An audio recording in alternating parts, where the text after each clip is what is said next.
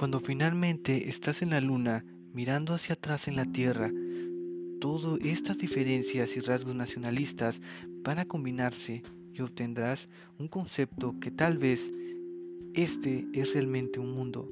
¿Y por qué diablos no podemos? ¿Aprendemos a vivir juntos como personas decentes? Frank Borman, astronauta retirado de la NASA, escribió, y es que esta visión de mundo, un mundo unificado, un mundo que solo visto desde la luna o desde el espacio, nos pone a cuestionar que estamos en un solo planeta, un único mundo, para un montón de personas que viven divididas, divididas en, rasgos, en razas y por políticas e ideologías.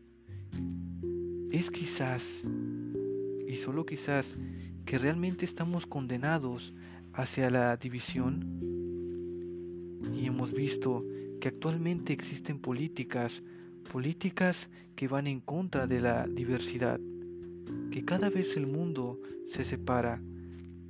Finalmente, las políticas de una globalidad, de una unificación mundial se han perdido y parece que políticos han tenido las riendas hacia atrás, mirando nuestras diversidades y no mirando lo que nosotros podemos hacer juntos.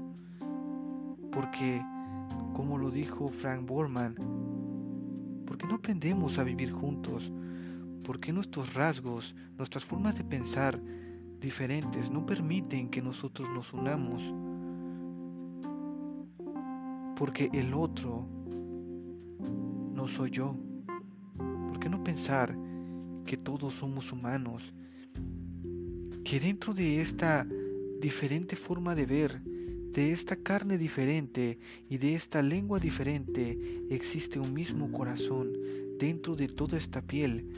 Tenemos las mismas, la misma sangre y es más los mismos huesos. Somos una única especie para un único mundo, el mundo que agoniza por nuestras diferencias.